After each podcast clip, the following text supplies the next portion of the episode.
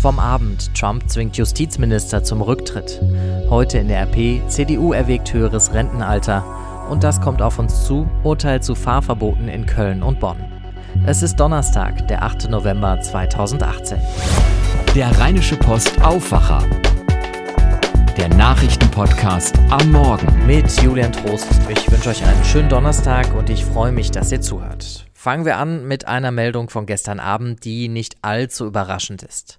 US-Präsident Donald Trump hat seinen Justizminister Jeff Sessions zum Rücktritt gezwungen. Trump hat Sessions schon lange kritisiert. Ihm gefiel gar nicht, dass Sessions die Aufsicht über die Russland-Ermittlungen von Robert Mueller abgegeben hatte, weil Sessions selbst Teil der Ermittlungen war. Die Demokraten befürchten jetzt, dass Trump auch den Sonderermittler entlassen lässt. Jetzt haben die Demokraten aber Dienstag die Mehrheit im Repräsentantenhaus gewonnen. Darum die Frage an Sören Gies von der deutschen Presseagentur in die USA. Können die Demokraten nicht ihre schützende Hand über den Sonderermittler Robert Mueller halten? Grundsätzlich schon, aber eben nicht sofort. Das Weiße Haus hat aber mit sofortiger Wirkung die Arbeitsbedingungen von Sonderermittler Robert Mueller schwieriger gemacht. Trump hat Justizminister Jeff Sessions zum Rücktritt aufgefordert und der ist dem Wunsch nachgekommen. Trump schlägt damit zwei Fliegen mit einer Klappe. Er ist Sessions los, den er nicht leiden kann, weil er Mueller nicht behindert hat und er setzt Mueller einen neuen Boss vor die Nase, der die Ermittlungen gelinde gesagt skeptisch sieht und äh, zum Beispiel meint, die Finanzen des Präsidenten sollten für den Sonderermittler tabu sein. Auch Tina Eck berichtet aus den USA für die deutsche Presseagentur. Tina, es werden noch immer Stimmen ausgezählt in den USA. Trotzdem mal die Frage, was bedeutet das Wahlergebnis denn für die Präsidentschaftswahl in zwei Jahren? Äh, wenn die Demokraten es geschickt anstellen, dann könnte sich in den kommenden zwei Jahren eine starke, eine wählbare Opposition herausbilden, die auch die Mitte, die Zentristen und die unentschiedenen Wähler wieder mit an Bord zieht. Äh, dazu gehören auch so Galionsfiguren wie etwa dieser junge, charismatische Beto O'Rourke aus Texas. Äh, der hat mit seinem fulminanten Wahlkampf und äh, seinem Kopf-an-Kopf-Rennen gegen Ted Cruz schwer beeindruckt. Äh, einen neuen Hoffnungsträger dieser Art könnten die Demokraten dringend gebrauchen. Die alte Garde hat nämlich wirklich langsam langsam ausgedehnt. Wie geht's denn jetzt erstmal weiter? Bleibt Trump so auf dem Kurs, auf dem er jetzt auch schon ist? Äh, damit ist zu rechnen, ja. Er hat keinen Grund, groß was zu ändern. Überraschenderweise hatte er auch in einem Interview diese Woche eine sanftere Tonart angedeutet, die er sich für sich selber wünsche, aber das ist äh, kaum vorstellbar.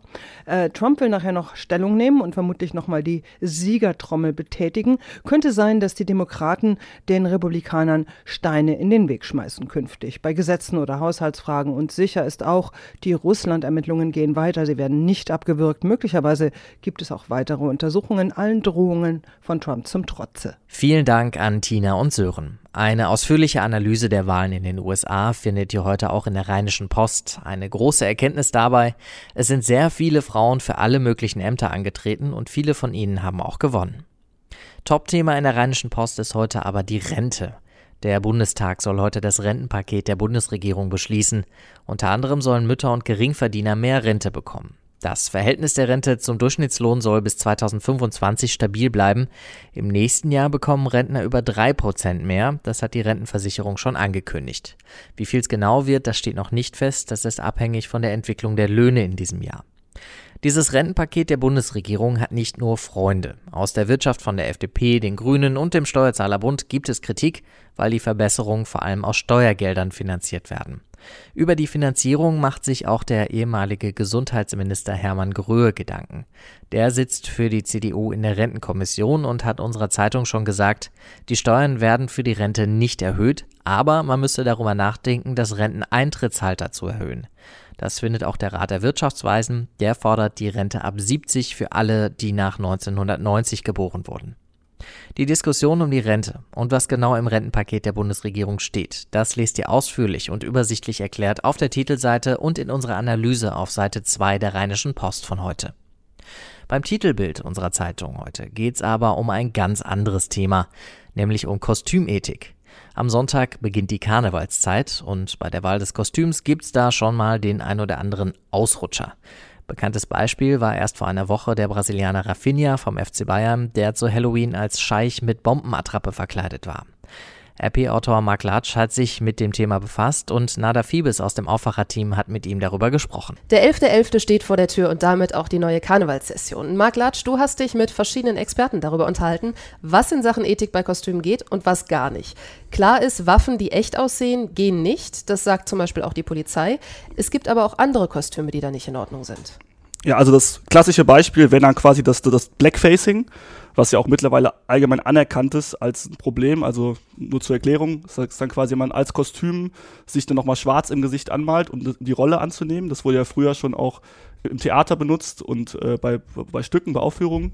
Und das ist halt mittlerweile wirklich verpönt. Es gab auch äh, verschiedene Karnevalsgruppen, wie die Frechener Negerköp, die ja auch schon im Namen dann das Problematische drin haben die jetzt auch ihren Namen geändert haben und ihre Kostüme geändert haben. Und das sind eben so Beispiele, wo man dann doch relativ klar, glaube ich, auch sagen kann, dass das vielleicht ein bisschen zu weit geht im Karneval. Und es gibt auch eine Kampagne extra dafür, die kommt ursprünglich aus den USA. Genau, das ist die Kampagne Ich bin kein Kostüm. Die wurde letztes Jahr dann auch auf den Kölner Karneval übertragen, kommt aber eigentlich von einer Studierendengruppe aus Ohio, die dann da das Thema Halloween hatte, logischerweise.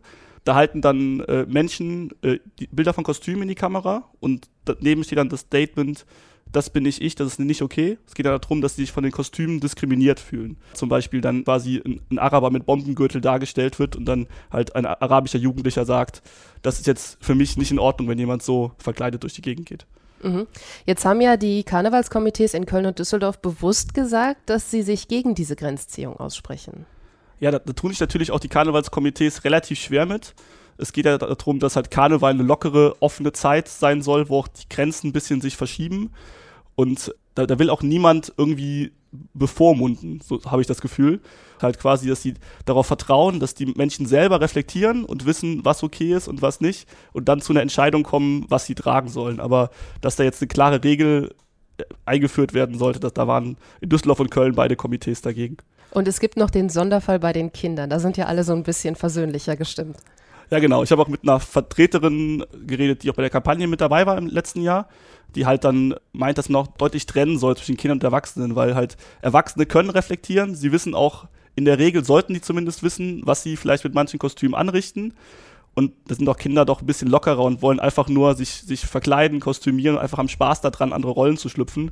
Und dann sollte man vielleicht auch bei Kindern eher ein Auge zudrücken und bei Erwachsenen mal eher hinterfragen, was sie da, sich dabei gedacht haben. Das heißt, wenn das kleine Mädchen doch als Pocahontas gehen möchte, dann ist das in Ordnung. Das würde ich so sehen, ja. Danke an Marc und Nada. Tja, wie seht ihr das? Was geht und was geht nicht beim Karnevalskostüm? Diskutiert mit uns auf rp-online.de und auf unserer Facebook-Seite. Zeit mal zu gucken, was der Tag sonst noch so bringt. Köln und Bonn könnten die nächsten Städte mit Fahrverboten für Dieselautos werden. Das Kölner Verwaltungsgericht verhandelt heute eine entsprechende Klage der deutschen Umwelthilfe. In Berlin trifft sich währenddessen Bundesverkehrsminister Andreas Scheuer mit Vertretern der Autohersteller. Noch immer weigern die sich, die Kosten für Hardware-Nachrüstungen bei älteren Dieseln zu übernehmen. Genau das fordert aber die Regierung. Marie Reichenbach von der Deutschen Presseagentur in Berlin. Was ist von dem Treffen heute zu erwarten und wie ist der Stand bei den Nachrüstungen? Tja, also die Bundesregierung hat zwar beschlossen, dass zumindest Dieselautos mit der Euro 5 Norm nachgerüstet werden sollen. Das Problem ist aber, die Autokonzerne stellen sich quer und die Regierung kann ihnen das nicht vorschreiben. Opel und BMW lehnen Nachrüstungen komplett ab. VW und Daimler wollen nur einen Teil der Umbaukosten übernehmen und auch nur unter bestimmten Bedingungen. Zum Beispiel, dass die Autos dann auf jeden Fall von Fahrverboten verschont bleiben. Scheuer verhandelt zwar schon seit Monaten mit den Konzernen, aber momentan sieht es nicht so aus, als könnte das Treffen heute den großen Durchbruch bringen. In Köln soll heute auch eine Gerichtsentscheidung über Dieselfahrverbote in Köln und Bonn fallen. Es drohen aber noch mehr NRW-Städtenfahrverbote. Ja, das stimmt. Allein in Nordrhein-Westfalen hat die Deutsche Umwelthilfe Klagen gegen 14 Städte eingelegt oder angekündigt. Heute geht es eben um Köln und Bonn und nächste Woche geht es dann schon in Gelsenkirchen weiter. Bisher war die Deutsche Umwelthilfe mit ihren Klagen auch ziemlich erfolgreich. In Berlin, Aachen, Frankfurt und Stuttgart haben die Gerichte schon für Fahrverbote entschieden und in Hamburg dürfen alte Diesel auf bestimmten Straßenabschnitten ja schon länger gar nicht mehr fahren. Vielen Dank auch an Marie und wir kommen zum Wetter. Heute ist leider erstmal der letzte sonnige Herbsttag. Es wird auch schon ein bisschen kühler mit 15 Grad am Nachmittag. Morgen früh dann Wind, Regen und 13 Grad. Das war der Aufwacher für Donnerstag, den 8. November. Und das war der 500. Aufwacher. Vom ganzen Team vielen, vielen Dank fürs Reinhören auf die nächsten 500. Ich bin Julian Trost. Schönen Donnerstag noch. Tschüss. Mehr bei uns im Netz www.rp-online.de